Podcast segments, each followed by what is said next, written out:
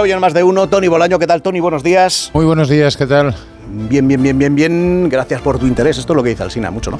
Sí, no, no, he mostrado demasiado interés, tampoco te engañes. ¿eh? he dicho qué tal por quedar bien, nada más. Tampoco podemos empezar tan mal, ¿eh? Tony, que nos conocemos. Pilar Gómez, ¿qué tal? Buenos días. Hola, buenos días. Digo, veo a Tony un poco flojo, pero veo que no, no. me, había equivocado en esa primera impresión. Está nunca. No, no tiene, estabas dormida, estabas dormida, Pilar. Eh. Seguramente. hay, que estar, hay que estar aquello al pie del cañón desde el minuto uno.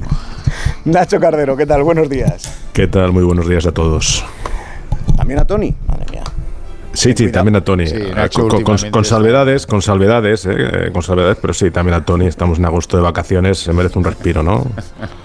bueno, hoy el, mundo del, del periodismo mm, recuerda a Ramón Lobo escritor también, se lo recordarán muchos de nuestros oyentes, de, libros como Cuadernos de, Kabul. Eh, yo, lógicamente, a lo mejor no he coincidido, coincidido con él, no sé si, si alguno le seguía, sí que me suena que, que, Nacho Cardero en alguna ocasión hemos hablado sobre, sobre este asunto, sobre la figura de, de Lobo, precisamente. Bueno, en, general la figura de Lobo yo la seguía bastante, eh, era bastante prolífico en Twitter, ¿no? Lógicamente y a través de su obra. Eh, tú lo has dicho antes, ¿no? Era ya un, eh, un, reconocido miembro de la tribu, ¿no? Que por la tribu son corresponsales de guerra, que son gente en este oficio, en este bello oficio que tiene mucho mérito, porque deja su país, coge el petate y se juega la vida para informar de una realidad que muchas veces nos es ajena y para hacerla llegar aquí a nuestro país, no a España. Son gente como Manuel Leguineche que están, ya lo, están hechos de otra pasta, ¿no? Y además lo decíais, eh, bueno, en el obituario de altares y demás, es un, gran reportero, es un, es un gran corresponsal y sobre todo una persona con grandes convicciones, que se regía por principios y valores y que siempre todo lo que ha hecho en su vida en, dentro del periodismo ha sido siempre guiando por principios y valores. Maestro, por tanto, de, de periodistas y, precisamente por, por, ese hacer, por esa forma de, contar los conflictos y, hablar de las historias de los que sufren en, los conflictos, em, posiblemente hoy en, estas, eh, en estos eh, momentos mm, le hubiera gustado y hubiera explicado como nadie lo que está ocurriendo mm. en, en Níger. A este asunto precisamente quiero dedicarle, quiero que le dediquemos unos, unos minutos. Lo último que se acaba de comunicar hace eh, eh, escasos eh, segundos ha sido que la embajada del Reino Unido en Níger también está reduciendo el número de sus de su plantilla de su plantilla diplomática. Es algo que ya esta propia madrugada había anunciado Estados Unidos. Es decir, la situación se va complicando por momentos. Pero dadme unos minutos y enseguida hablamos de Níger. Quedan 20 minutos para las 9.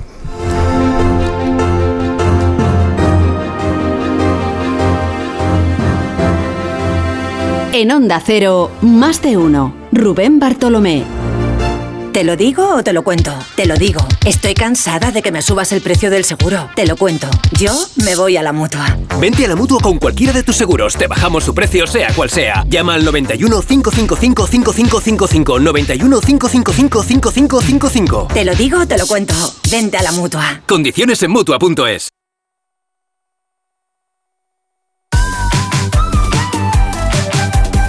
Vuelven los piojos. Filbit, tu marca de confianza contra piojos y liendres. Filbit, de Laboratorio CERN.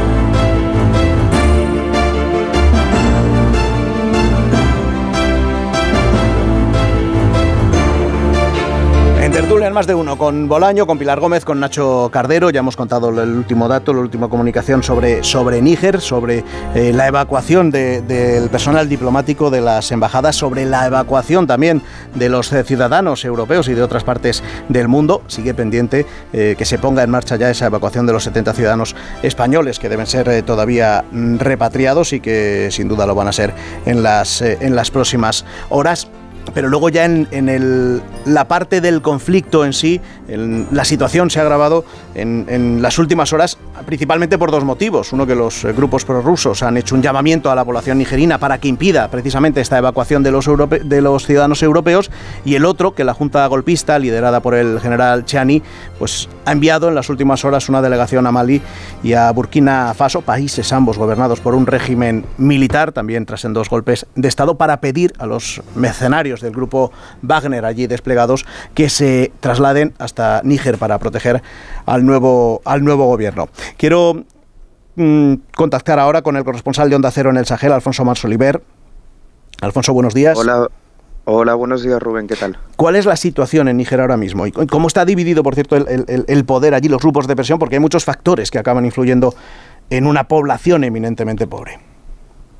Bueno, desde un punto de vista interno, en cuanto a los grupos de presión, tenemos por un lado aquellos que apoyan el golpe y aquellos que no, ¿no? Lógicamente, en cuanto a los que apoyan el golpe, tenemos principalmente al ejército y a este grupo de presión que mencionabas, el M62, que está muy vinculado al grupo prorruso Yerevuelo en Mali.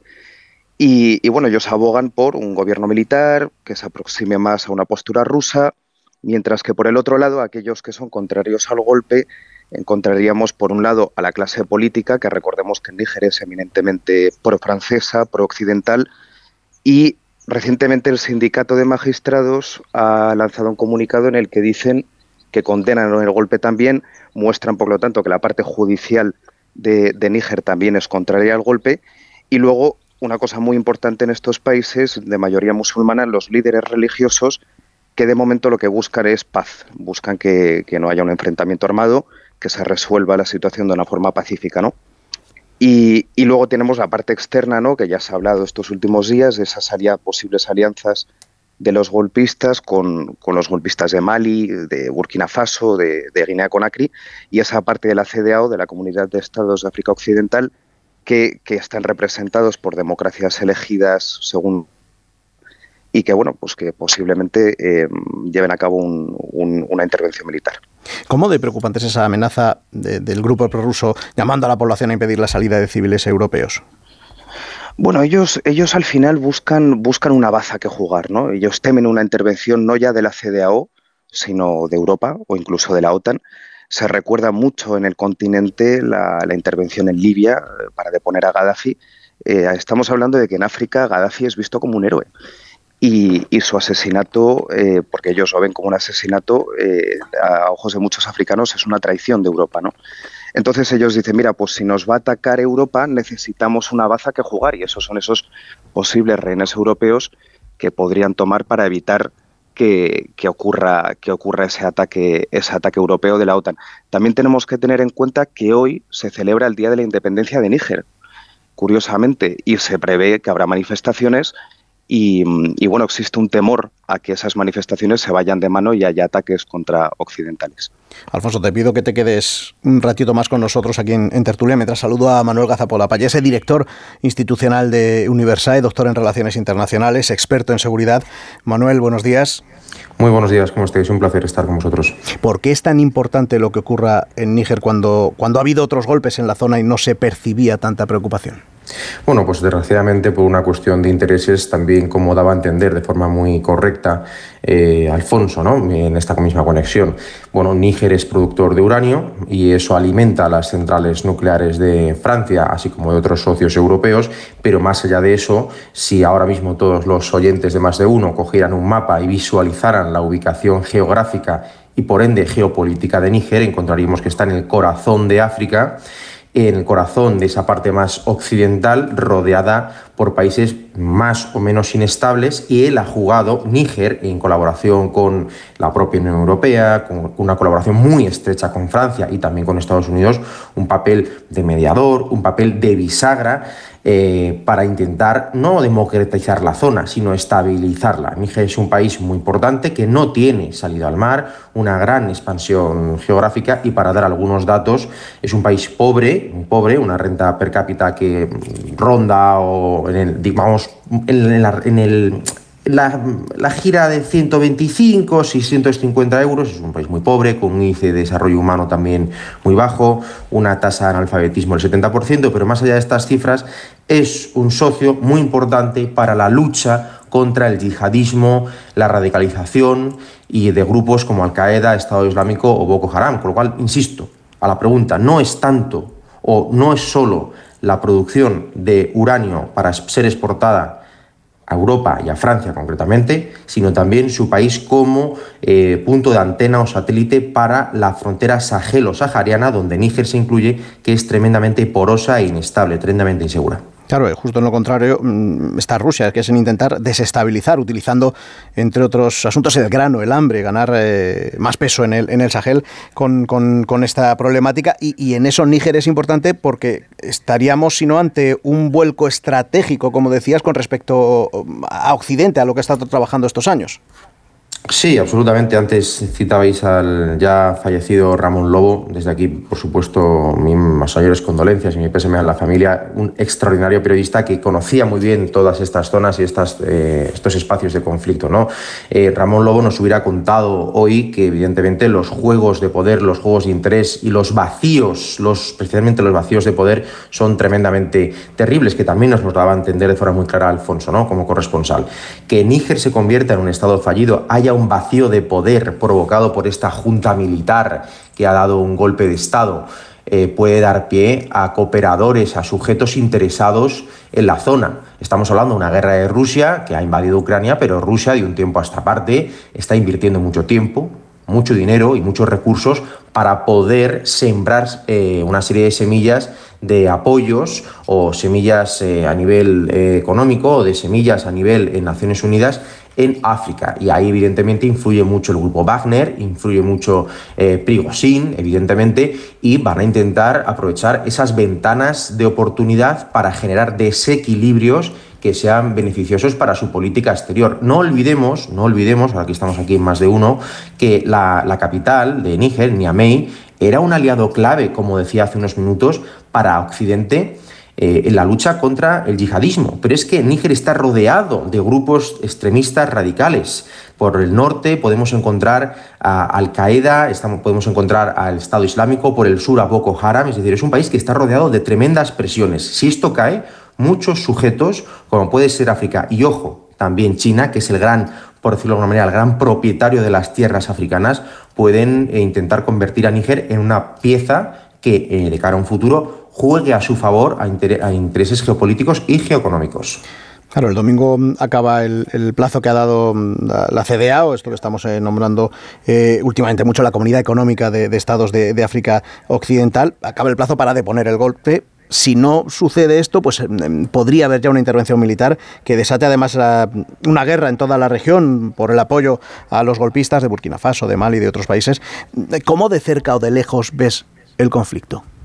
Eh, yo creo que el conflicto ya lo tenemos. Eh, estamos viendo la evacuación rapidísima y tremendamente urgente que están ejerciendo nuestros socios desde Francia hasta Italia, que tenían mucho más eh, bueno, con ciudadanos ubicados en este, en este país, ¿no? de Níger, pero la Comunidad Económica de Estados de África Occidental, que tú citabas ahora recientemente, Rubén, ha intentado, que es como grupo regional de 15 países allí, para intentar mm, bueno, pues generar un diálogo, eh, desde el primer momento del golpe de Estado, ha lanzado un contundente ultimátum, y es que hay que deponer el golpe de Estado porque no puede ser que, eh, Níger, después de haber sufrido, mejor dicho, después de haber conseguido en 1960 la independencia, hoy su aniversario, como nos indicaba Alfonso, y posteriormente haber conseguido un traspaso, eh, un traspaso democrático de poderes, una mm, democracia tremendamente joven, ahora rápidamente caiga de nuevo en el caos eh, de una junta militar eh, golpista. Esto no puede ser, sería un, fracaso absoluto. Y la CDAO, insisto, la Comunidad Económica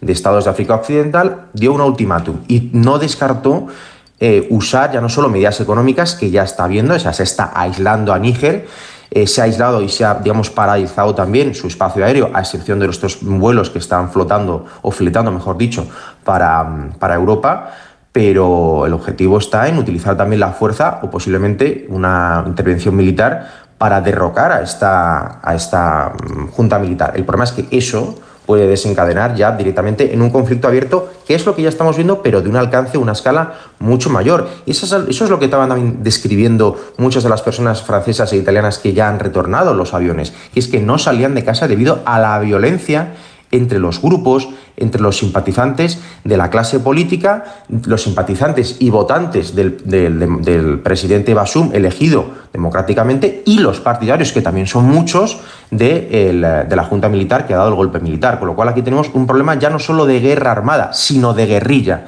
que es uno de los grandes males eh, que, ha, digamos, que ha afectado siempre durante toda la historia a África. Claro, si el golpe continúa, el, depuesto Bazún ha dado autorización a Francia para, actuar también militarmente. ¿Tú ves probable que, esto pudiera llegar a darse? Yo personalmente, a riesgo de equivocarme, lo veremos y veremos cómo es el desenlace a medio, a corto y a largo plazo de lo que vea Níger. Yo no intuyo a Francia ahora mismo con su situación actual en Europa y con sus problemas interviniendo en Níger. Recordemos que hace muy poco tiempo, muy poco tiempo, Francia ya estaba retirando eh, las tropas de países vecinos. Eh, es decir, no es mm, muy razonable, por, por, por, más intereses económicos o energéticos que pueda haber, que Francia lleve a cabo una intervención por su cuenta, de manera individual, en Níger es viable, es posible, posiblemente haya partidos políticos en la oposición o incluso partidarios del actual eh, presidente que induzcan o influyan en eso. Puede ser una trampa estratégica. Si Francia se ha visto eh, obligada eh, a abandonar países vecinos, entrar de nuevo en este lodazal, no creo que facilitara nada. Es decir, la situación es más, la podría enquistar. Pero bueno, quizás intentar lanzar una avanzada para poder proteger algunas infraestructuras y poder cooperar o mediar, no lo descarto, pero enviar eh, contingentes militares me parece verdaderamente arriesgado. Insisto, ya Francia retiró tiempo atrás eh, todos sus soldados, ¿no? De Mali, que no de Níger. Esto indica que Francia y por tanto Europa ya están echando marcha atrás en todas sus intervenciones militares tras la operación Barkhane, que algunos, a algunos les sonará, y es que todas esas tropas abandonaron Mali para pasar a ubicarse en Níger. Sigue habiendo tropas en Níger por parte de Francia, pero intervenir en un conflicto abierto eh, corren el riesgo de ser verdaderamente disueltas por toda la violencia que hay alrededor de la zona y de este reciente golpe de Estado. Manuel Gazapol Lapallese, director de, institucional de Universae, doctor en Relaciones Internacionales, experto en seguridad. Gracias por, por estar hoy aquí y explicarnos con tanto detalle lo que ocurre en Níger. Un placer, muchísimas gracias, a su siempre disposición. Y Alfonso, Alfonso, tú que estás sobre el terreno, ¿qué dicen los ciudadanos de APE? ¿Qué piensan los, los países vecinos de lo que está ocurriendo? Bueno, a ver, por un lado tenemos el sentimiento antifrancés. Se habla mucho de que Rusia ha creado este sentimiento antifrancés. Eso no es cierto. El sentimiento antifrancés nace desde que el primer francés pisó África, ¿no? Es algo que se ha desarrollado a lo largo de siglos y, en los últimos años efectivamente se ha potenciado. ¿Qué es lo que ocurre? Que ese sentimiento antifrancés predominante en la región em, podría derivar en un futuro, dependiendo también de las acciones de Europa en lo que respecta a lo que, a lo que sucede en Níger, en un sentimiento antieuropeo, ¿no? que de momento más o menos está en stand-by. Em, ahora bien, en los países de la zona se respira, en, en, lo que respecta a la población en general, un ambiente de esperanza motivado por el cambio, ¿no? Al final, después de años y años combatiendo contra el yihadismo, pues la gente quiere nuevas soluciones. Y cuando le estás ofreciendo una nueva solución, sea buena o mala, eh, se respira ese ambiente de esperanza. Países que históricamente han estado muy vinculados a Francia, como por ejemplo Senegal, están apoyando personas de dicho país al, golpe, al golpe de Estado de Níger. ¿no? De hecho, en, Senegal ahora mismo hay un grave problema con el, con el líder de la oposición, Ousmane Sonko, que ha sido detenido, su partido PASTEF ilegalizado y las protestas ya han traído dos muertos, quema de banderas francesas, em, un ataque contra un autobús que dejó dos heridos. Entonces, em, no podemos olvidar que ese sentimiento antifrancés que, que se lleva desarrollando durante tantos años corre el riesgo de estallar. Luego, por el otro lado, lógicamente hay un miedo a la guerra. Eh, un miedo a la guerra, eh, Europa da miedo. Europa da miedo porque al final somos una expotencia colonizadora, ya les hemos demostrado lo que somos capaces de hacer y como os contaba antes, ese miedo a que entre la OTAN eh, lleva a acciones como la toma de rehenes, posible toma de rehenes que podría suceder en los próximos días. Luego tampoco podemos olvidar ese panafricanismo que representa últimamente Ibrahim Traoré, el líder de Burkina Faso, y que, bueno, pues que encuentra seguidores y, veremos si, si encuentra más en, los países de la zona en los próximos días. Alfonso, aprovecho y te traslado una, una pregunta que desvela el, hoy el Washington Post, se está haciendo la Casa Blanca. ¿Debería Estados Unidos ayudar a un país de la región dirigido por una junta militar o arriesgarse a que el país pierda territorio ante extremistas islámicos y, se asocie con mercenarios rusos. No habla de Níger, habla de Burkina Faso, a cuyo eh, ejército entrenaba Estados Unidos y ha seguido entrenando después del golpe militar de hace un año. Y la duda ahora en, la Casa Blanca es si al entrenarles, blindarles el, apoyo, no se está alentando más precisamente la insurgencia. Bueno, esa es una muy buena pregunta. Al final, esta, esta misma pregunta se la está haciendo la Unión Europea por ejemplo, en Mali, ¿no? donde hemos llevado a cabo tareas de, entrenamiento y de asesoramiento a las FAMA, a las Fuerzas Armadas malienses, y desde que entró el grupo Wagner en el país, pues esas, operaciones se han suspendido precisamente porque es un poco paradójico, ¿no? Eh, asesorar a un ejército que luego combate con Wagner o incluso comete crímenes de guerra. El ejército maliense mató a, a, más de 500 personas en colaboración con los rusos en la localidad de Moura, en Mali, el año pasado, y claro, esta, esta gente tenía entrenamiento de la Unión Europea, ¿no? Entonces la pregunta que se hace Estados Unidos está justificada. Ahora bien, tenemos que entender que el terreno africano no es el mismo que lo que ocurre en Ucrania. Por ejemplo, en, el ámbito de Naciones Unidas, en MINUSMA, la, misión de, cascos azules en, Malí, eh, colaboran Ucrania y Rusia. Están ahí juntos. Entonces, bueno, es un tema, es un tema interesante a tener en cuenta y, y que a lo mejor podríamos dejar de lado ciertas diferencias en pro de esa seguridad internacional que, yo creo que es algo que interesa a todos cuando nos enfrentamos al yihadismo. Por otro lado, tenemos la oferta y la demanda. Si Estados Unidos y Europa no contribuimos a la lucha antiterrorista, otros lo harán. Manuel hablaba de, esa aproximación de China, pero por ejemplo Emiratos Árabes Unidos es un país cada vez más interesado en el continente, con muchos vínculos históricos y de hecho em, Emiratos Árabes Unidos tiene, eh, es el mayor comprador de oro de, Níger actualmente. Se habla mucho del uranio francés, uranio francés, pero el 70% de las exportaciones de Níger es oro que va a Emiratos Árabes Unidos. Entonces siempre habrá algún interesado. ¿no? A mí me contaba una vez un militar español eh, eh, en Mali que la, que la UTM Mali había estado dando combustible durante varios meses a, un regimiento maliense eh, radicado en el norte del país, no tenían ninguna, ninguna información sobre este regimiento, no se comunicaban con ellos, simplemente recibían combustible, recibían, y ese regimiento en, en Tesit fue, fue masacrado al cabo de un tiempo y se supo que Wagner se estaba beneficiando de ese combustible que daba la Unión Europea, pero que financiaba eh, la ONU. Entonces, bueno, pues ahí tenemos que tomar una decisión entre si queremos ver, mirar hacia un bien mayor, que es la lucha contra el terrorismo, o dejarnos llevar por, por, por, este conflicto global que lamentablemente nos afecta a todos. Nacho, Pilar, Tony, os pido ahora vosotros opinión o no sé si le queréis plantear alguna, alguna cuestión a, Alfonso, nuestro corresponsal en, en, el Sahel. Tony. A ver, yo quisiera darle eh, un planteamiento diferente a lo que estamos eh, analizando, porque yo creo que Rusia ha abierto un nuevo frente de la guerra de Ucrania en África. Si miras el mapa de África, todos los países eh, que están de, alguna forma o vinculados a, Rusia y a China, China digamos de una manera más sutil, Rusia de forma más explícita, en la zona es toda la franja central de, África. Con estos movimientos, antes tú le preguntabas a nuestro invitado, Francia si puede intervenir. Francia tiene 1.500 soldados en Nigeria.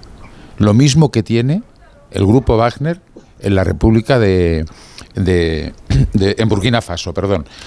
Bueno, mm, la, desigualdad de fuerzas es increíble porque Wagner está en varios de los países de, esa zona.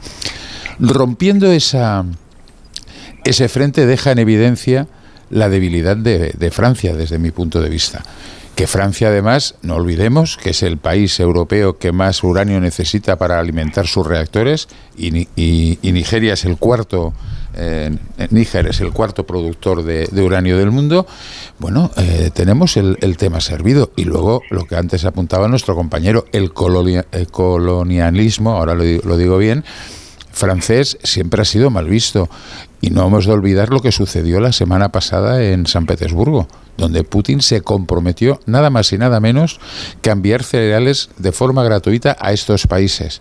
Bueno, eh, es normal que el apoyo el apoyo de, de, los grupos en, en, los diferentes países a Rusia sea evidente, porque además nos traen alimento y les dan una cosa que hasta ahora no han tenido, el orgullo de no ser pisados por la bota de la antigua colonia. Con lo cual, bueno, la situación yo creo que es grave y no podemos olvidar que Níger tiene una frontera nada despreciable con Argelia, que están ojo a visor a ver qué es lo que sucede, porque si todo eso se desestabiliza, Argelia también puede quedar desestabilizada. Nacho. Pues es que todo, como habéis dicho, es muy complejo y nos movemos en una amplia gama de grises, que así aquí por sintetizar y después eh, haré una pregunta a Alfonso en este sentido, es básicamente eh, aquí hay una moda que, que, siempre ha sido así en África, que es la de los golpes de Estado, pero que cada vez este virus pues eh, va más. Después, como dice Tony, estamos hablando de Sahel, que parece que está muy alejado, que está, está en África, que está allí donde nosotros no, no parece que tengamos intereses, pero que está realmente aquí al lado y que puede estabilizar Argelia y si desestabiliza Argelia puede estabilizar a Europa y por supuesto a España en, en primer lugar. Tercero, eh, la progresiva pérdida de influencia en la zona de, de, Europa. ¿no? Y cuarto, es eh, la progresiva que, que ha ido ganando influencia, sobre todo en un contexto como el actual, donde estamos hablando de la invasión de Ucrania, ha sido Rusia. ¿no? Y aquí es, claro, el, mi pregunta, ¿no? Hubo un, cuando la sonada de Wagner o la presunta o el trampantojo o lo que fuera, con los tanques dirigiéndose hacia el Kremlin, la mayor la mayor inquietud que había o que eh, aquí en el Ministerio de Exteriores español era, ojo, que si desaparece Wagner, desaparece el mayor fortín o la mayor barrera contra el islamismo, contra el terrorismo islámico hacia el Sahel y no sabíamos, y aquí mi pregunta, Alfonso, ¿qué es peor? Si Wagner o lo que vendría si no hubiera un ejército como el de Wagner frenando al terrorismo islámico en el Sahel. Bueno, yo personalmente por eso decía antes de dejar a un lado las diferencias, ¿no? Para mí es preferible Wagner que tener al yihadismo en las puertas del Mediterráneo, ¿no?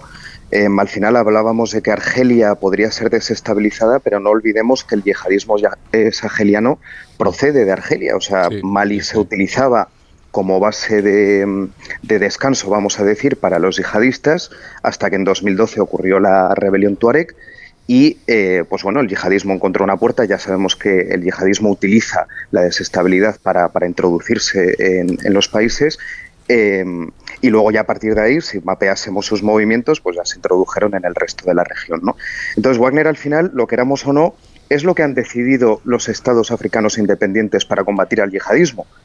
Em, ¿Es lo mejor del mundo? Pues no. Eh, ahí están los crímenes de guerra, ahí está nuestro conflicto con Rusia, ahí está ese peligro de esa franja saheliana que comentabais, em, que, está a las puertas de Europa. Entendemos ese concepto de frontera avanzada que se aplica también al Sahel.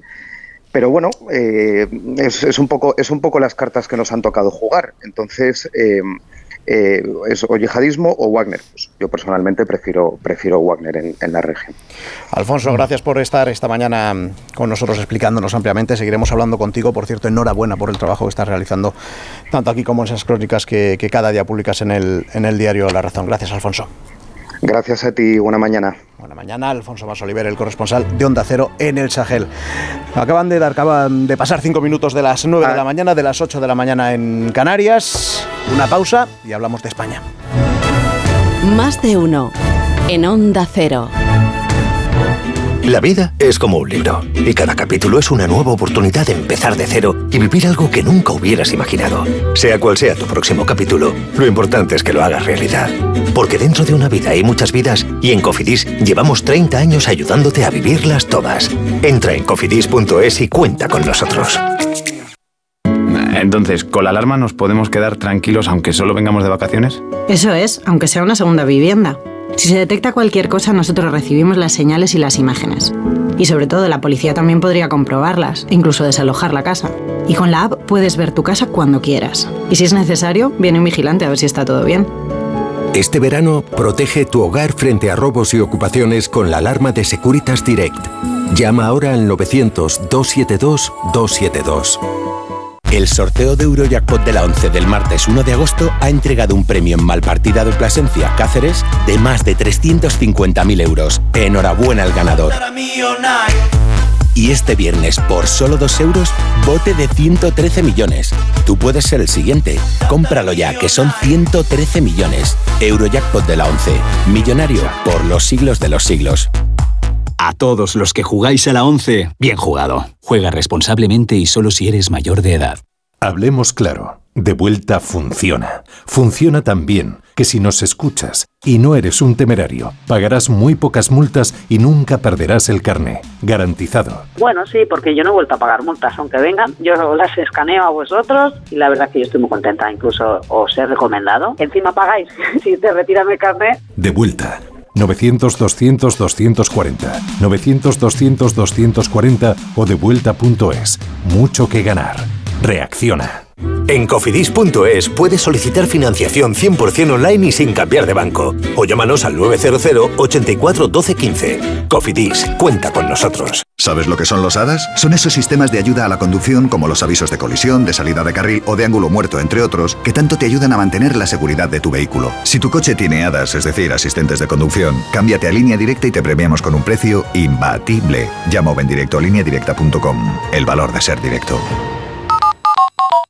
El nuevo Samsung Galaxy Z Flip 5 puede ser extraordinario o... Extraordinariamente extraordinario. Con unos auriculares inalámbricos Buds 2 Pro de regalo. Solo en Samsung.com. Seleccionando uno de los colores exclusivos. Solo en Samsung.com. Doble almacenamiento. Nuevo Galaxy Z Flip 5. Consulta condiciones. ¿Dónde? En Samsung.com.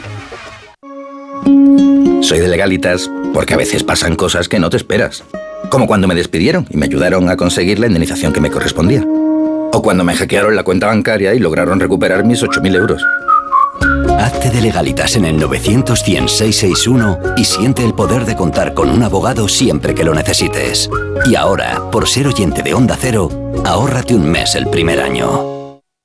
Este verano, si eres de Cepsago, puedes participar en nuestro sorteo de carburante gratis para siempre. Pero siempre, siempre, de un año y otro y otro y otro más. Sí, eso es, y aún hay más. No te creo. También sorteamos cada día un año de carburante gratis. Únete y consulta condiciones de la promoción en cepsa.es. Lo flipo. Esta semana en día, el tomate en rama con un 44% de descuento. Por solo 1,11 el kilo. En tiendas y en día.es. ¡Qué mayor está ya Andrés! Este año empieza ya la universidad. ¿Cómo pasa el tiempo? Por cierto, ¿qué vamos a hacer con la casa de los papás? Lo mejor es que la alquilemos. Podemos llamar Alquiler Seguro que nos garantizan el cobro de la renta siempre. Alquiler Seguro. Más de 21.000 propietarios satisfechos en toda España. Llama al 910-775-775. Ayer, hoy y siempre. Alquiler Seguro. Más de uno. En Onda Cero. Tertulia, en más de uno con Nacho Cardero, con Pilar Gómez, con Tony Bolaño, decía yo que estábamos pendientes de la mm, evacuación de los ciudadanos españoles que seguían en Níger y acaba de informar el ministro de Exteriores, eh, José Manuel Álvarez, que ya ha llegado un primer grupo de españoles eh, que vivían, que estaban y que, les ha pillado toda esta situación en Níger, que acaban de llegar a París. En colaboración con el gobierno de Francia se ha podido hacer esta mm, evacuación de civiles españoles que estaban en, Níger. Decía yo que teníamos que hablar de, España. No sé si, mm, si también vamos a seguir hablando de África, porque claro, hay que hablar de Marruecos y del viaje del presidente del gobierno a, Marrakech primero y se espera que después a, Tetuán. Em, ya empezaron ayer, se escucharon aquí en, este programa las eh, críticas del Partido Popular cuando, mm, cuando aventuraba que, lo que estaba haciendo el, presidente del gobierno, aparte de una metedura de pata, pues era seguir em, instalado en la posición pro-marroquí que tenía em, desde su giro personal por la situación y la relación de España con, Marruecos en contra del, del Sáhara, en contra de, Argelia. Y claro, todo esto ha seguido. El Frente Polisario también critica esta, esta posición y este viaje, aunque sea estrictamente privado, que es lo que quiere destacar el Palacio de, de la Moncloa y incluso decíamos antes los empresarios de Ceuta y de, y de Melilla critican la posición de Sánchez por el silencio ante las, eh, los continuos ataques de, mm, por parte del, rey de Marruecos de Mohamed VI que sigue hablando de Ceuta y Melilla como ciudades ocupadas. Pilar. Pues eh, seguramente eh, si se pregunta, ¿se podía hacer peor? Mm, Pues no. ¿Por qué? Porque por supuesto que Sánchez tiene el derecho a hacer las vacaciones que, considere, pero hombre, eh, llama la atención especialmente un año eh, en el que el presidente está en funciones y un año eh, que en política la relación con Marruecos eh, ha marcado muchísimo.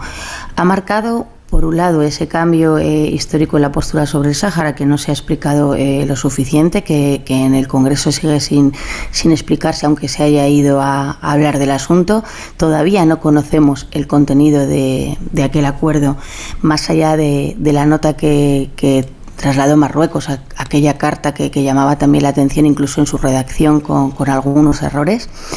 Eh, y luego el, Pegasus, que, fue archivado finalmente en la Audiencia Nacional el caso, porque no, no había países que no colaboraban, como Israel. Y, todo lo, no sé si de, de, auténtico, de fábula o de qué, que se ha ido especulando sobre qué información podía tener el Reino de Marruecos eh, privada o que pudiera comprometer a los intereses de, de España eh, del presidente del teléfono del presidente del gobierno. Yo creo que con este escenario, e insisto, añadiendo que, que está en funciones y que ha sido una, una, relación complicada, que otras veces Pedro Sánchez ha ido y, y el rey Mohamed VI no, no le ha recibido. Creo que, que no es el mejor eh, lugar para, para, iniciar unas vacaciones, que por otro lado Sánchez siempre ha hecho las vacaciones en, en las residencias eh, que, tenemos para, para los presidentes y que además siempre llama la atención porque, eh, por ejemplo, Rajoy no, no, utilizaba tantísimo estas residencias, que a mí me parece que, que, se tienen que utilizar, pero que me llama muchísimo la atención y que lo único que puede crear esto es más confusión eh, en unas relaciones eh, con un país que, como estábamos viendo, está dentro de un continente que, es muy convulso y, decía bien Tony, oye, que ahí está Argelia, que, no están tan lejos los países ni las fronteras y, me parece muy, muy desacertado. Tony.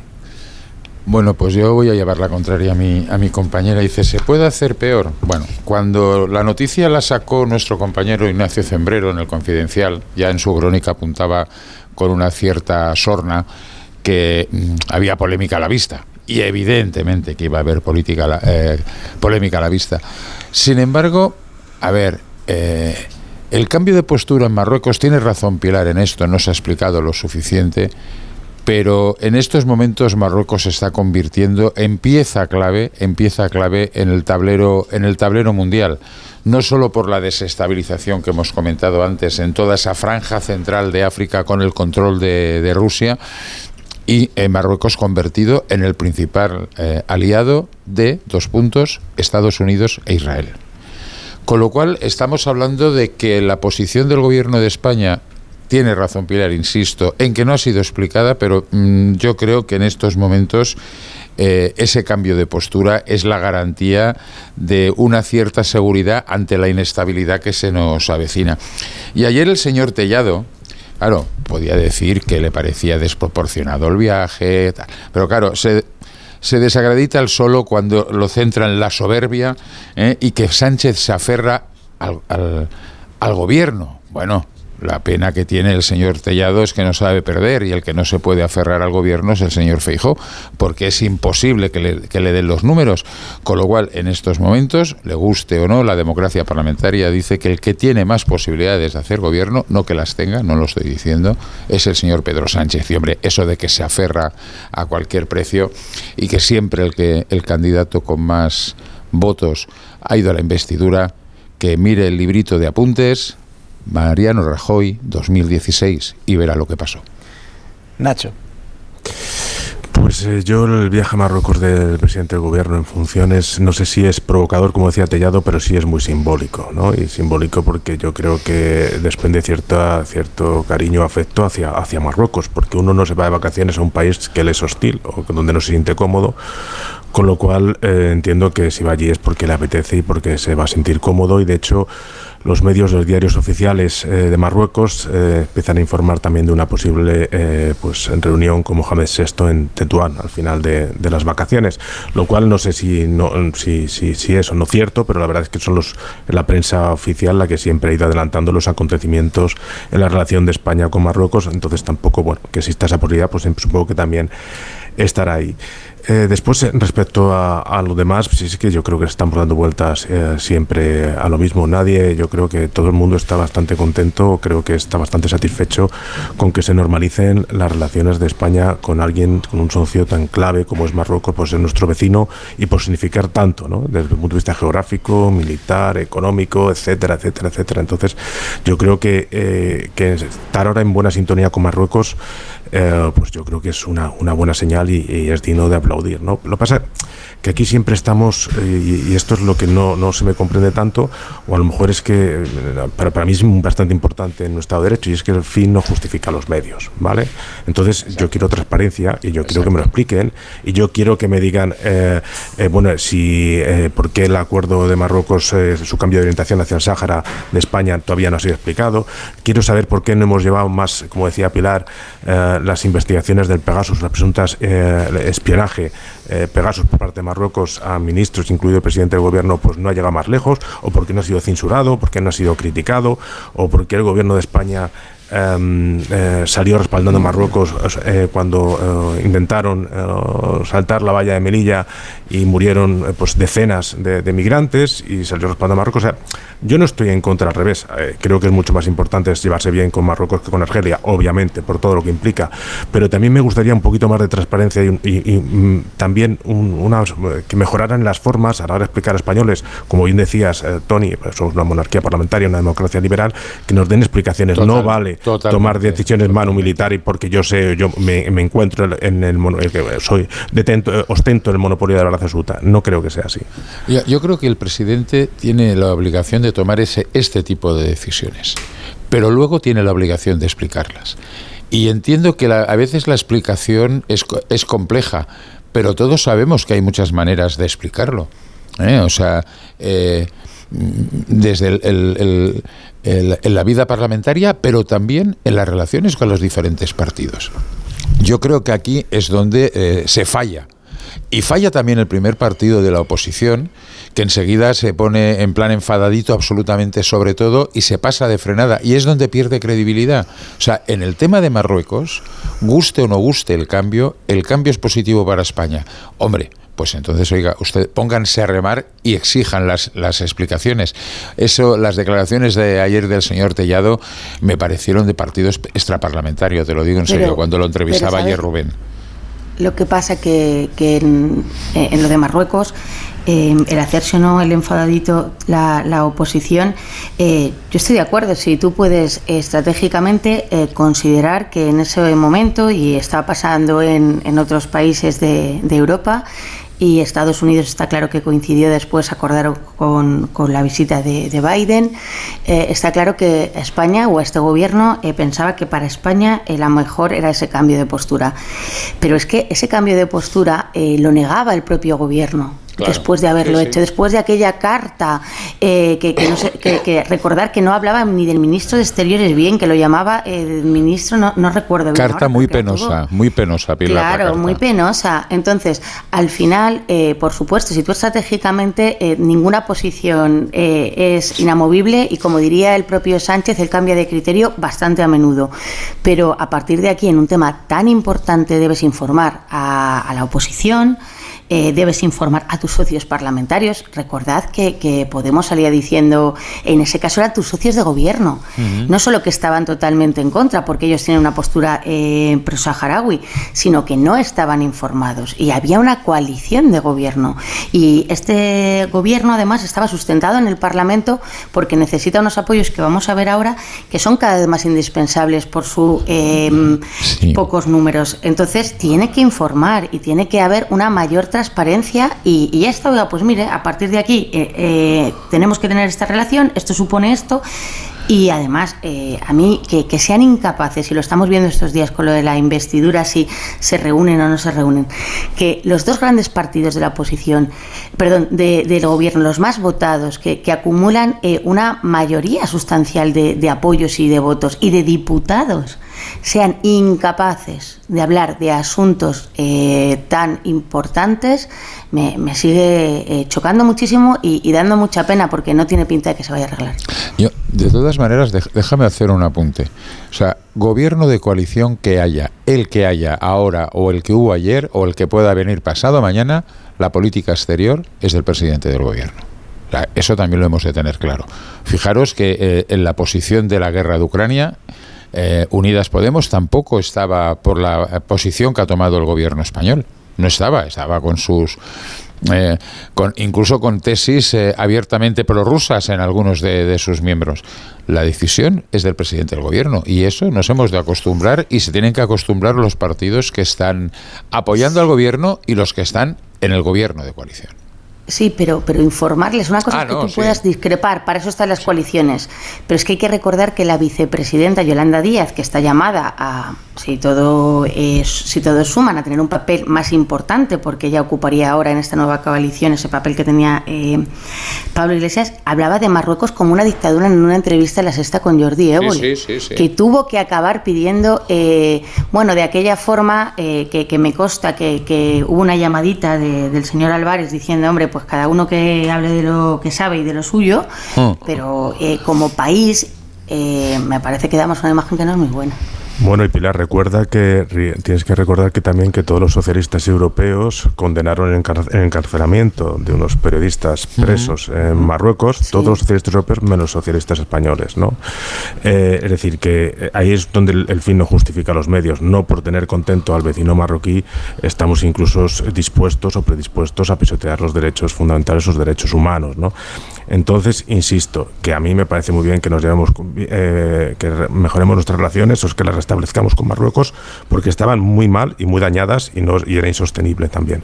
Creo que en aquel momento, como decía Pilar, fue un riesgo, porque ahora ya no, pero estaba en ciernes una crisis energética que nos podía haber costado muy caro la ruptura de relaciones con, con Argelia.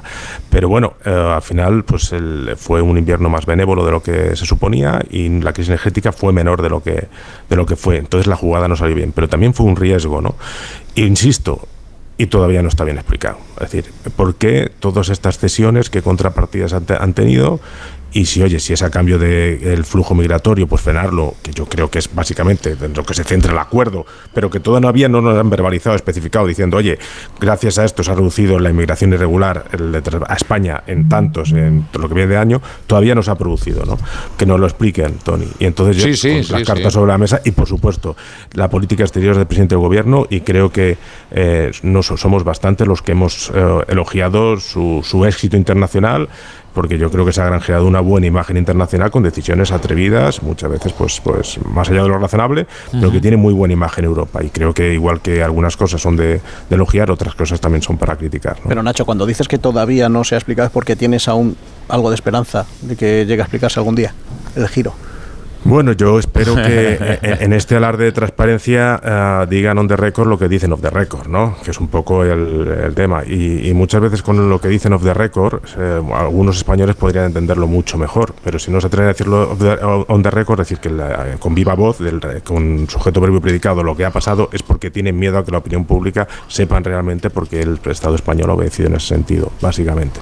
Que es un tema de inmigración ilegal, básicamente. Y mantener, porque siempre acordados del acuario acordados del manual de resistencia, acordados de todo, de cómo eh, éramos el, país receptor de la inmigración en una Europa ah, pues dominada por los Orban y ahora por pues, todo, y, ahora pues nos hemos dado cuenta que una inmigración excesiva pues era contraproducente para los intereses españoles. ¿no? Sí, no, pero eh, Nacho, tiene razón, es el tema, el tema migratorio es el fundamental. Fijaros que en los últimos meses las, eh, la mayoría de las pateras vienen, que llegan a España llegan desde Argelia. El, el flujo a Canarias se ha reducido, reducido no eliminado, pero reducido ostensiblemente. Pero luego también hay una partida en el tablero político internacional mucho más compleja, ligada, insisto, al conflicto que con el que Rubén ha abierto el programa, el, conflicto africano en Níger en estos momentos, pero que es un, eh, un conflicto mucho más global. Y ahí los juegos de, alianza se están moviendo, se están moviendo por todos los lados. Y veremos como Argelia y Marruecos se dejarán del quítame allí estas pajas y empezarán a hablar en breve porque si la situación en Níger se pone complicada, se tendrán que poner de acuerdo los dos países del norte de África para evitar que esa sangría también les llegue a ellos. Pues mira, aprovecho la cita, Tony, para... mm, Te, que son- te he centrado bien la pelota, ¿no? No, no, mm, digamos que he cogido un poquito ahí la línea. Porque, ah, vale. Porque, claro, pasan 26 minutos de las 9 de las 8 en Canarias y aprovechando la cita te iba a decir, vamos a hacer una pequeña pausa y luego hablamos de quitas y de división. Estamos en más de uno. Más de uno. En Onda Cero.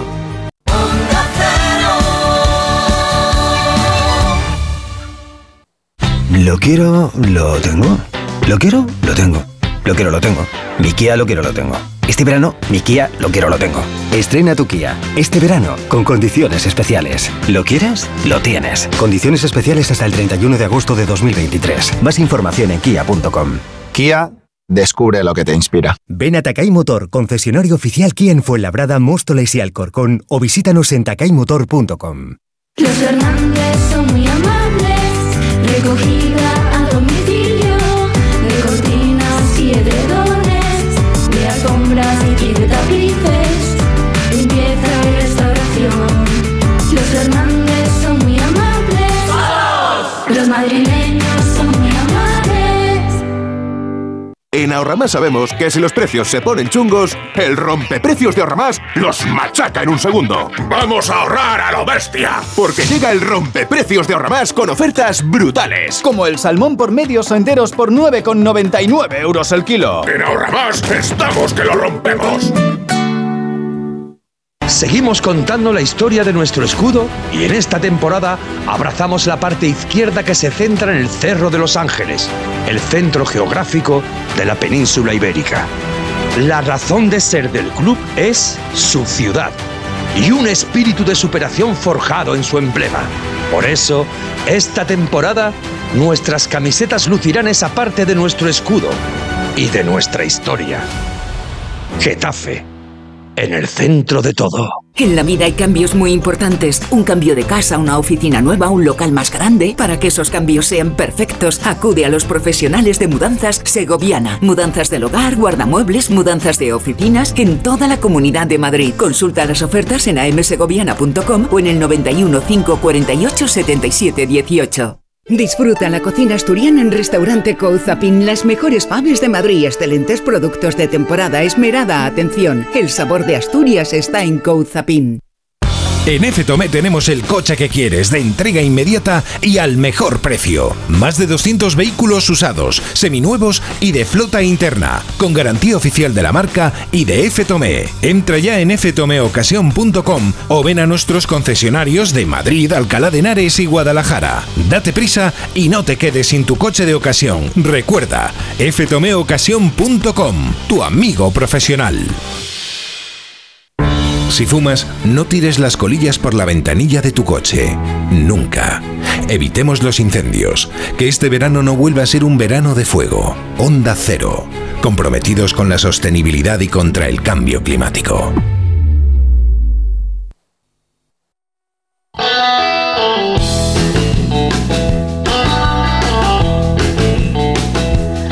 Begoña Gómez de la Fuente, pero que ya estás por aquí. Rubén Bartolomé, muy buenos días. Buenos días para contarme cosas del corte inglés. Hombre, solo los más rápidos. Además, podrán conseguir ofertas increíbles. Llegan al corte inglés las ofertas límite, ese momento perfecto para que los más despiertos puedan hacerse con grandes productos con los mejores precios. Así que encuentra una increíble selección de productos al 60% de descuento en las marcas de deportes, Under Armour, Adidas, Puma, Mountain Pro y Boomerang. En televisión, por ejemplo, hasta un 30% de descuento en las marcas Samsung y LG. Y si buscas un nuevo smartphone smart- eh, smartwatch, encontrarás hasta un 25% de descuento en las marcas Samsung, Xiaomi y Oppo. Así son las ofertas límite, solo en el corte inglés, hasta el 6 de agosto, en tienda web y app. Más de uno. En tertulia con Tony Bolaño, con Pilar Gómez, con Nacho Cardero y decía yo que quería hablar de, las quitas y de la división porque esa propuesta del Partido Socialista de Cataluña al independentismo de, hacer una quita de la deuda eh, a través del FLA que tiene Cataluña, más de 71 mil millones si no, si no me equivoco, em, pues lo que ha provocado, además de la petición de Per Aragones de negociar de forma bilateral Cataluña con el gobierno central, pues ha provocado em, la crítica y la queja del resto de, de comunidades autónomas. Y, y sobre ello os pregunto, sobre esta situación que recordamos se repite siempre que se habla de, de- de financiación autonómica, porque cada vez que se presenta un plan, cada autonomía, lógicamente, hace valer sus distinciones y por eso no se termina de llegar nunca a un acuerdo en algo que todos están de acuerdo en una cosa, que no funciona y que hay que renovar. Pilar. Hombre, eh, tú lo has dicho, es normal cada autonomía cuando se plantea este asunto, que además lleva, eh, Rajoy lo dijo, lo dijo el propio Sánchez y, y lleva parado. eh, cuando se plantea el asunto es normal que haya discrepancias. Aquí cada presidente autonómico quiere eh, lo mejor para, para su, su comunidad.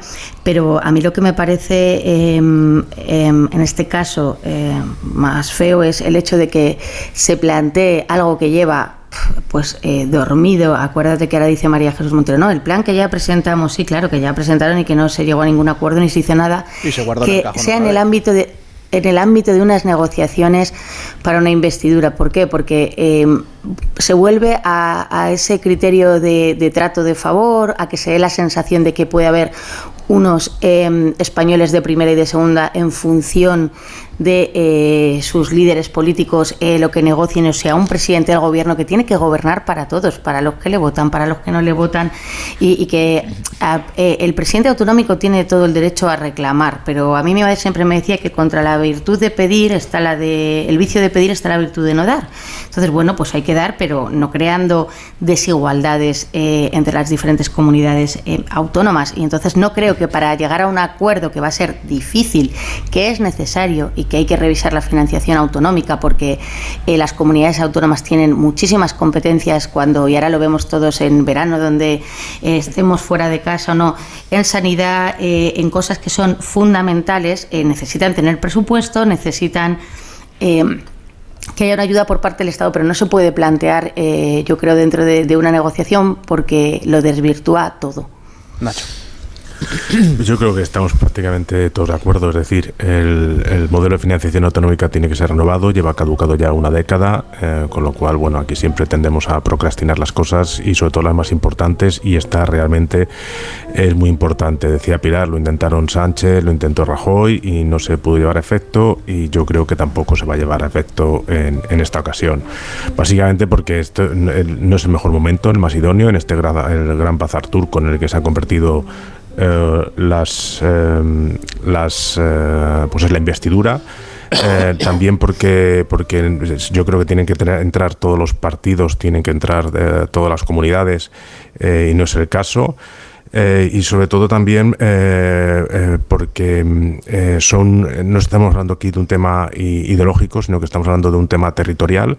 El tema territorial ahora mismo está ocupado por todas las eh, comunidades autónomas eh, del Partido Popular y yo no veo al presidente del gobierno negociando cara a cara la conferencia de presidentes con todos los presidentes autonómicos del Partido Popular. Eh, lo veo prácticamente inviable y sobre todo, ya te digo, porque no es un tema ideológico, ¿no? sino que es un tema bastante transversal donde... Sí. Sí, sí, sí, te escuchamos, Nacho. Pues me parece Lo que, que no, no. sé ¿eh? es si tú nos escuchas a nosotros, mira, ya hemos dejado de escucharte, pues mira, un momento perfecto para que escuchar tu opinión, Tony. A ver, eh, ¿os gustan los galgos, las carreras de galgos? A ver por dónde vas. ¿No? Los en las carreras de galgos siempre se suelta una liebre y todos los galgos corren detrás.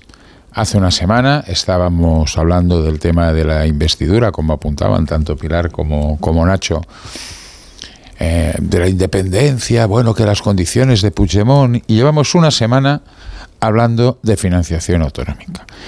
Eh, financiación autonómica que rompe las costuras y es transversal. A ver, eh, Asturias, Galicia y Castilla y León, gobernadas por partidos diferentes, siempre hacen piña porque defienden el criterio de la dispersión geográfica, del del- el territorio, de las pequeñas localidades, frente al criterio que defiende Valencia, Murcia, Baleares, Cataluña, que es la población. O sea, eh, las, las negociaciones de la financiación autonómica siempre es qué hay de lo mío. Entonces, claro, ahora hablar de desigualdades, ahora hablar de desigualdades, el problema es que el fracaso del plan del 2008, que con la crisis saltó por los aires y aquello en el 14 cuando acabó ya era un, un desaguisado, ha ido acumulando sea, desigualdades en algunas comunidades, como es el caso de Valencia, como es el caso de Cataluña y como es el caso de Baleares. Y también como es el caso de Andalucía. Entonces, la postura del señor Moreno Bonilla, la, señora de, la postura del señor Mazón o la, la del presidente López Miras en, en Murcia, por citar a tres miembros del Partido Popular, no es la misma que la postura de la señora Ayuso. Con lo cual, ¿qué estoy diciendo? O sea, este es un debate que yo est- está- estoy con la afirmación que hizo, ha hecho Nacho hace un rato. Esto no va a llegar a ningún sitio porque el, el guirigay es espantoso y más en una negociación de investidura, pero pone en evidencia que el modelo no funciona y que la cosa va por barrios. El que hay de lo mío se va a convertir en la gran, en la gran pelea de todos los presidentes autonómicos, porque ni siquiera cumple el principio de eh, perdona, ordinalidad. El principio de ordinalidad lo que dice es que los que más aporten que como mínimo no reciban por debajo de la media. Hombre, pues es que Baleares, Valencia, Cataluña, Madrid reciben por debajo de la media, aunque Madrid compensa por el efecto capitalidad. Pero bueno, eso no es posible. Y luego en los criterios no nos pondremos nunca de acuerdo. O sea, la situación de Castilla y León, gobierne quien gobierne, y la situación de Valencia, gobierne quien gobierne, siempre será diferente, con lo cual, servido. Y los partidos nacionalistas, catalanes, porque los vascos viven en su, en su burbuja de, del cupo y de la financiación especial que le reconoce la Constitución, pues bueno, intentan aprovechar esta situación. Pero fijaros que los dos partidos independentistas catalanes se han tirado tanto en brazos de este debate que casi se olvidan de lo más importante para ellos, claro. Yo para concluir, y si me permite Rubén, que antes me he quedado como ahí predicando en el desierto, eh, eh, Termina, básicamente termina. do- do- dos puntualizaciones al que ha dicho Tony. No solamente son los presidentes autonómicos del Partido Popular, tampoco García Paje. eh, Todos, todos, sí, sí, la, sí, La sí. misma opinión que Bardón en Asturias. o sea, Exacto. Tampoco los varones socialistas tienen sus propios criterios en cuanto a financiación autonómica. Y después también coincido con Tony en que esto no deja de ser una cortina de humo para dejar de hablar de amnistía y para dejar de hablar de referéndum, porque hemos dejado de hablar de este tema y estamos ahora mi- mismo hablando del déficit fiscal, de la, pues, de la compensación de la deuda del FLA, de, estamos hablando de, financiación autonómica, que por cierto son, son marcos mucho más pragmáticos en los cuales se puede dialogar y los que se puede hablar, porque creo que son más interesantes para el país y para las comunidades autónomas, pero que es cierto que es una cortina de humo que han sido muy hábiles desde, desde Moncloa para que el campo de juego se traslade a otro, digamos, mucho más entendible, ¿no? Sí, que seguramente además eh, decimos eh, cortina de, humo, seguramente luego, y es verdad, eh, son lo importante, son lo mollar, donde tendrían que estar las negociaciones, donde se tendría que, que, que ver eh, qué beneficia a, a los españoles, pero es que seguramente eh, para que el señor Puigdemont dé su voto, eh, esto no va a ser la parte fundamental, por, por desgracia. Eh, va- se va a tener que hablar de otra cosa y el gobierno lo sabe. Ya lo que no sabemos es si se hablará de una forma tan pública como de esto o hay otra forma de, de abordar según qué cuestiones. Pero fíjate que en estos momentos las negociaciones a día de hoy, a día de hoy, o sea, mm, más allá del 17 de agosto, más allá de la constitución de la mesa, eh, poco sabemos. ¿eh? Y muchas veces algunos de los que hablan eh, son esos bocachanclas que por darse importancia de que están al loro de todo cuentan cosas que luego eh, con la realidad no tienen nada que ver, pero las, la- las espadas están en alto. Las espadas están, están en alto, pero fijaros que en el tema de la amnistía, todo el mundo está bajando bajando el nivel porque saben que por ahí no va a ir, no van a ir las cosas, que es imposible que vayan y que el Partido Socialista no va no va a ceder, con lo cual veremos por dónde va la, la película. De momento eh, el señor Puigdemont ha hecho un movimiento que ha dejado a los de Esquerra con el carrito del helado, que es me voy de vacaciones y a la vuelta ya veremos. Esquerra, fijaros que ya eh, ha establecido sus condiciones, ha establecido una comisión negociadora. ¿En serio? ¿Una comisión negociadora?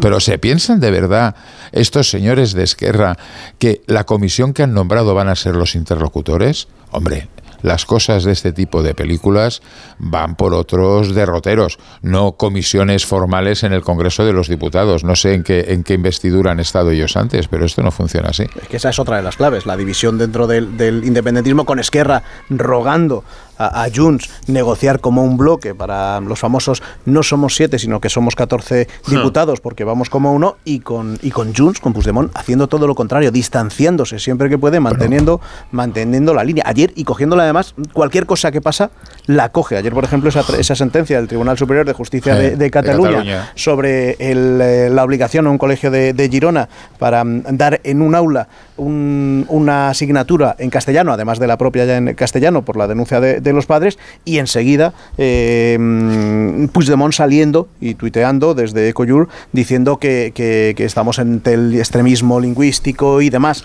Todo esto además coincide justo con el día, porque ocurrió horas después, de que Yolanda Díaz quisiese hacer supongo, ese guiño al independentismo y a los eh, partidos nacionalistas pidiendo cambiar el reglamento del Congreso para la utilización en, en la Cámara eh, Baja de las lenguas cooficiales. Algo que se ha debatido mm, de forma reiterada y que siempre sale lo mismo. Bueno, me, me voy a ganar la bronca de mis compañeros. Eh, punto uno. El tema de la uni- unidad in- independentista es esa entelequia que se cita siempre porque no existe. Pero eh, citan la unidad, depende a veces Junts, depende a veces Esquerra, eh, también la CUP en algunos momentos, pero ellos ya saben que no existe, además que es imposible. Con el tema de las lenguas cooficiales, ¿y quién es el problema? No pueden hablar catalán. Si se nos entiende perfectamente. O sea, que se hable catalán, vasco y, y gallego en el Congreso de los Diputados no me parece ninguna barbaridad. No me parece ninguna barbaridad. Es la realidad. El problema es que a veces desde Madrid, y entiendo Madrid no como ciudad, sino como esa entelequia que existe ahí en el centro, que, que fagocita to- como si fuera toda España, se entiende que si hablas catalán, o hablas gallego, o hablas vasco, o hablas valenciano, es que eres independentista. Ojo que dices, No. dices Madrid, pero quien lo rechaza en el Congreso son los diputados que representan a los ciudadanos de toda España, Sí, no, incluidos también los catalanes. ¿eh? No, no estoy diciendo Madrid en el sentido geográfico, estoy eh, esa visión centralista de España que el que habla el, eh, un idioma de los periféricos, eh, de las regiones, de, de- de las comunidades que tienen lengua propia, es que o es un peligroso independentista o no sé qué. O sea, es que no tienen ni puñetera idea. O sea, aquí se habla catalán y lo hablan los independentistas, los no independentistas y los medio pensionistas. A ver si nos situamos. Con lo cual, eso es normalizar, normalizar la realidad que tenemos en el país. ¿Es complejo? Hombre, cachondeos los justos, si no el Parlamento Europeo sería Sodoma y Gomorra. ¿eh? Con lo cual, ¿de qué estamos hablando? O sea, en serio, o sea, esto es de las cosas más sensibles y más fáciles de, otorgar para hacer realidad la pluralidad de este país, nos guste o no nos guste. Y ahora mis bueno. compañeros me zumbarán, ya lo sé. Bueno, tampoco. si me- más que zumbarte, Tony, si es que la verdad es que ya da un poco de perecín. eh, Da un poco de pereza siempre estos mismos argumentos, la verdad, del todo Madrid, el Madrid centralista, eh, de la Eh, discriminación pues de, lo lo- que de- los territorios periféricos. Pero bueno, por partes. El, tem- el tema de, de- que hablaba de la unidad, el independentismo no existe, efectivamente. Lo que hay es una pugna, una lucha por a ver quién es el, el partido eh, triunfante dentro de este relato independentista. ¿no? Y aquí yo creo que RC Esquerra se ha visto que, que el ir de la mano del Partido Socialista o del Partido Socialista Catalán del PSC les ha perjudicado en las generales, después de hab- habrá que ver si en, en las autonómicas pues les beneficia por su pragmatismo, ¿no? Pero creo que lo ven peligrar su, su- la hegemonía como partido hegemónico en el independentismo y aquí es donde está la lucha. Entonces ten- ten- tendrá que, que hacerse valer con, con también, pues si yo, eh, Puigdemont dice que amnistía, pues dos huevos más, ¿no? ¿no? No sé cómo lo harán, pero está claro que tienen que crear un relato aquí también de, más, de máximos, ¿no? Sí, Y pero respecto- luego tienen que mantener, Nacho, el gobierno catalán. Sí, y con los, de, y con los de Junts lo tienen bastante complicado y solamente lo pueden mantener lo que son las cosas con En Comú Podem y el Partido Socialista. Pero, pero ya cuando lleguemos a ese río cruzaremos ese puente porque entraremos en otra Sí, fase. también y, y- y ahí el candidato a Generalitat es otro y sabemos quién es también. Y ahí tampoco es- es- es- escapa a nadie quién es el que más papeletas tiene que para ser el próximo presidente de la Generalitat. ¿no?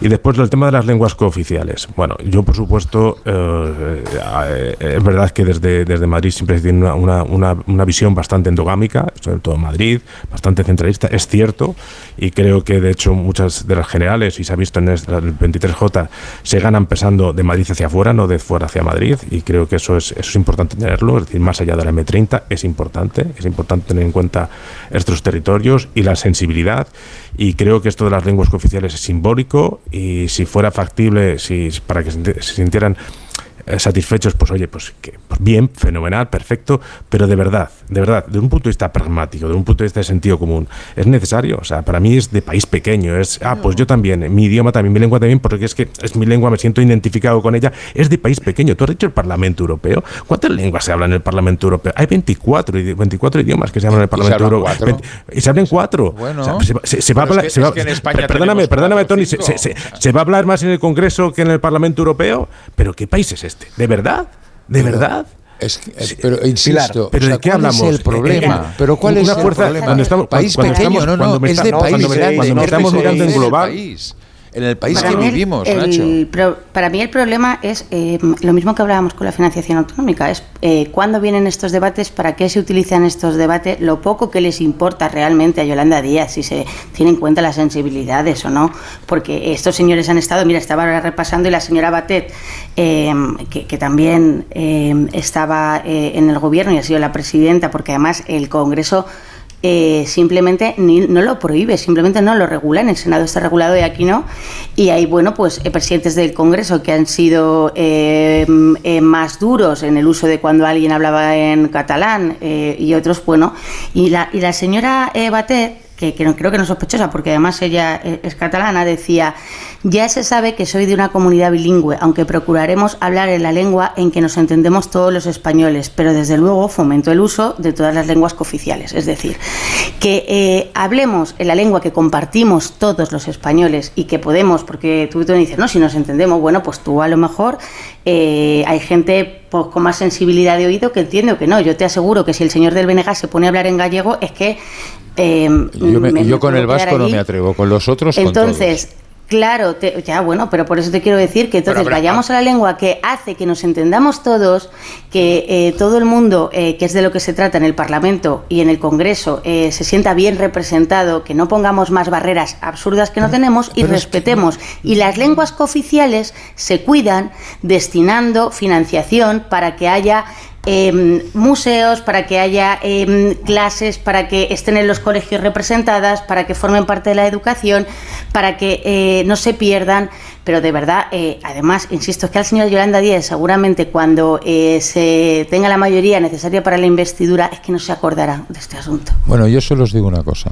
Ni país pequeño por hablar todos los idiomas y reconocer, abrir las puertas a reconocer la realidad plural de España. Porque si, no, si España no es plural, al final no será. Ya os lo digo.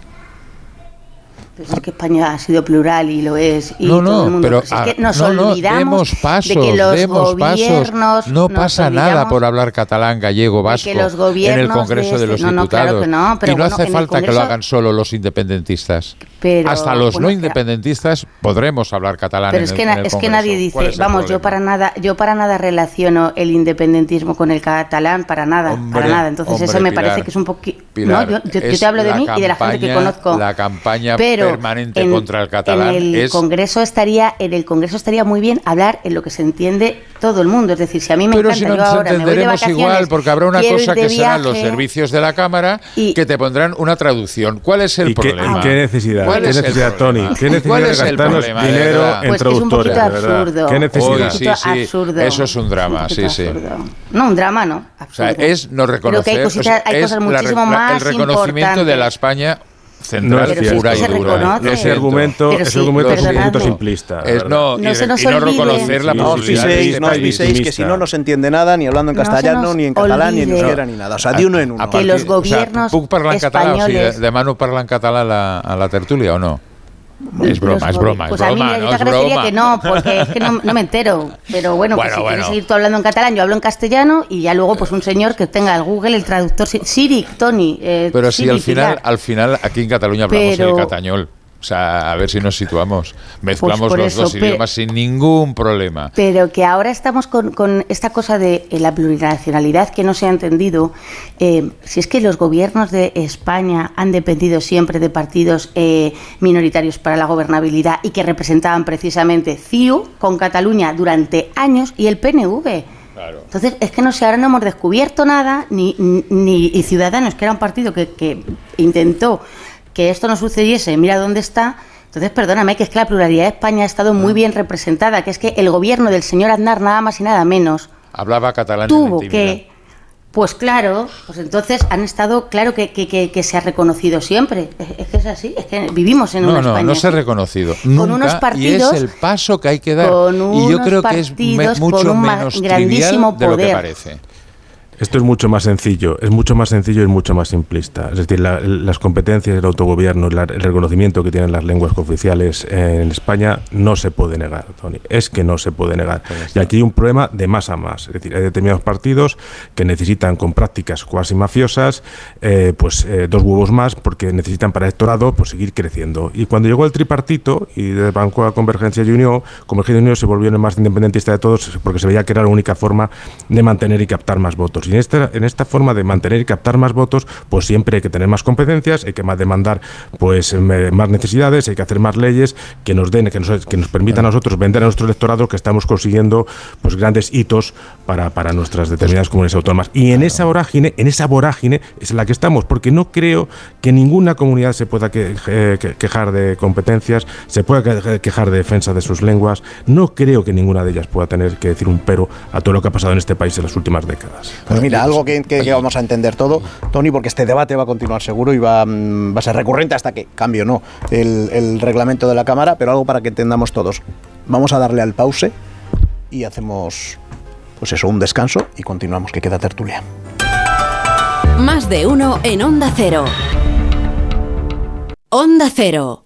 Evita futuras averías en el cambio automático de tu coche. Haz el mantenimiento del cambio automático en Automatic Express. Entra en automatic.es. Aprovecha el descuento del 10% en el mantenimiento del cambio automático. Somos expertos en hacer el mantenimiento del cambio automático. Cuidamos tu cambio automático. Te lo hacemos en un express. Automatic.es. Te digo que tengo el cielo ganado. Nacho, ya sé que estás aprendiendo a cocinar, pero esto es insufrible. No hay quien se coma nada. O crudo o quemado. Y además, dejas la cocina que no hay quien entre. Cariño, yo lo que necesito es inspiración. Vámonos, yo invito a Atrapallada, cocina gallega, gallega de verdad, Paseo de las Acacias 12 junto a Embajadores. ¿Qué mayor está ya Andrés? Este año empieza ya la universidad. ¿Cómo pasa el tiempo? Por cierto, ¿qué vamos a hacer con la casa de los papás? Lo mejor es que la alquilemos. Podemos llamar a alquiler seguro que nos garantizan el cobro de la renta siempre. Alquiler seguro. Más de 21.000 propietarios satisfechos en toda España. Llama al 910-775-775. Ayer, hoy y siempre. Alquiler seguro. Los Fernández son muy amables, recogida a domicilio, de cortinas y edredones, de alfombras y de tapices, limpieza y restauración. Los Fernández son muy amables, los Fernández son muy amables. 91 308 5000. En verano, calor, mucho calor. Con el aire acondicionado de Mitsubishi Heavy Industries disfrutará de una temperatura ideal por menos de un euro al día. Y en invierno frío, mucho frío. Pero no hay problema, porque son equipos con bomba de calor. Disfrute de su casa todo el año, ahorrando energía sin renunciar a la mejor temperatura. Mitsubishi Heavy Industries, innovación con tecnología japonesa. Consulte todas sus ventajas en lumelco.es. Estaré en París. ¿Podríais indicarme sitios imprescindibles donde ir? Quería preguntaros sobre un viaje a Alaska. Ideas y consejos para tu próxima escapada. Gente viajera con Carlas Lamelo. Sábados y domingos desde las 12 del mediodía y cuando quieras en la web y en la app. Te mereces esta radio. Onda Cero, tu radio. ¿Te gusta el misterio? Yo creo que es uno de los grandes deseos en del ser humano, viajar en el tiempo. de hablar de una cosa tan interesante como es el mito de Atlántida. El mito o la realidad, el primer. La Rosa de los Vientos. Encontramos una historia fascinante de un barrio que tenía origen en los templarios. Era un pez que su cabeza ha sido cortada. ¿Cómo le vuelve a crecer? Es una historia apasionante. Y La Rosa de los Vientos con Bruno Cardeñosa. Ahora, sábados y domingos a las 12 y media de la madrugada y cuando quieras en la web y en la app de Onda Cero. Te mereces esta radio. Onda Cero, tu radio. Onda Cero.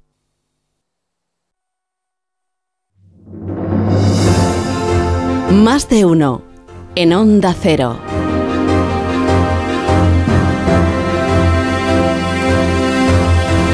Antes de que acabemos la tertulia, quería. mm, que escucháramos de nuevo esa reflexión del ex vicepresidente de Estados Unidos, Mike Pence, hablando de la nueva imputación, la tercera ya y, la más grave, a, Donald Trump mm, y de lo que ocurrió aquellos días tras las elecciones del año 2020 y, justo en enero ante el asalto del, del Capitolio en enero de 2021. Decía esto Mike Pence.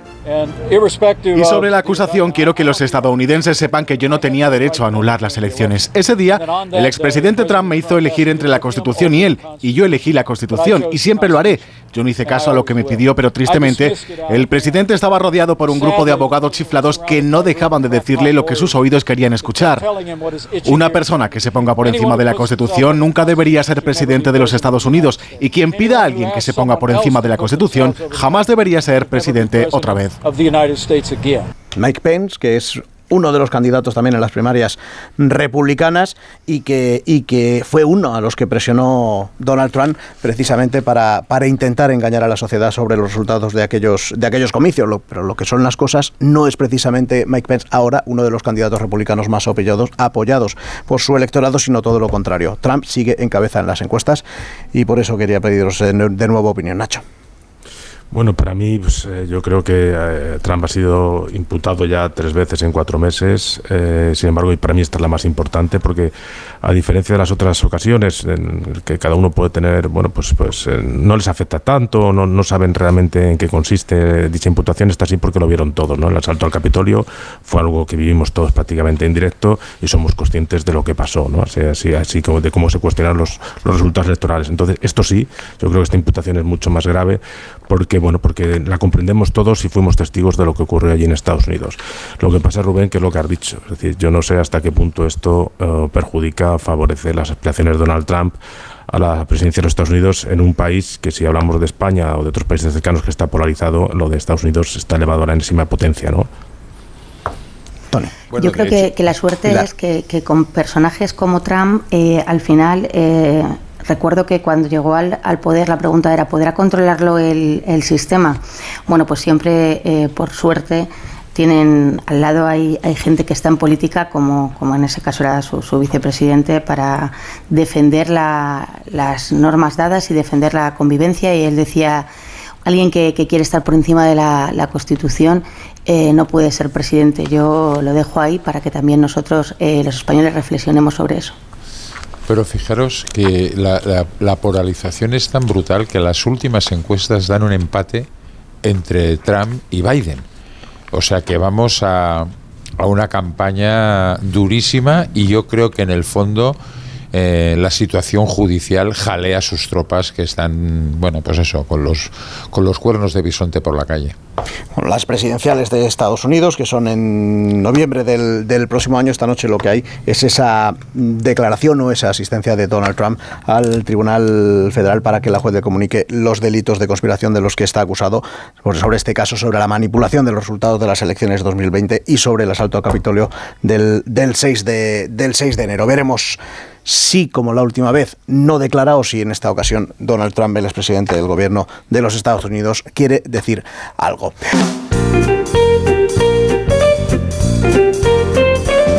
Para decir algo ha venido también Alicia. Unos Callahan, unos Callahan, por favor. Una cosa que a lo mejor no todo el mundo sabe, que cada uno tenemos unos pies diferentes. Por si la gente no se ha dado cuenta, no todo el mundo si necesita... todos tuviéramos el mismo... Claro, todo el mundo tendríamos el mismo número de zapato, número de pie, y no es lo mismo, ¿no? Todo el mundo tiene que tener unos Callahan. ¿Por qué? Porque son diferentes. Al igual que es diferente tu forma de caminar. Y es que los zapatos Callahan Adaptation se adaptan a tus pies, tengas el que tengas. Te aportan la máxima comodidad. Están fabricados en España por expertos artesanos, diseño confort y tecnología al mejor precio y de rebajas en nuestra web calacan.es. Tony, Pilar, Nacho, gracias por estar esta mañana con nosotros. Hasta luego, buenos días. Hasta luego, adiós. Un saludo ahora a las horarias, después la información y después más, más de uno con Begoña Gómez de la Fuente. Chao.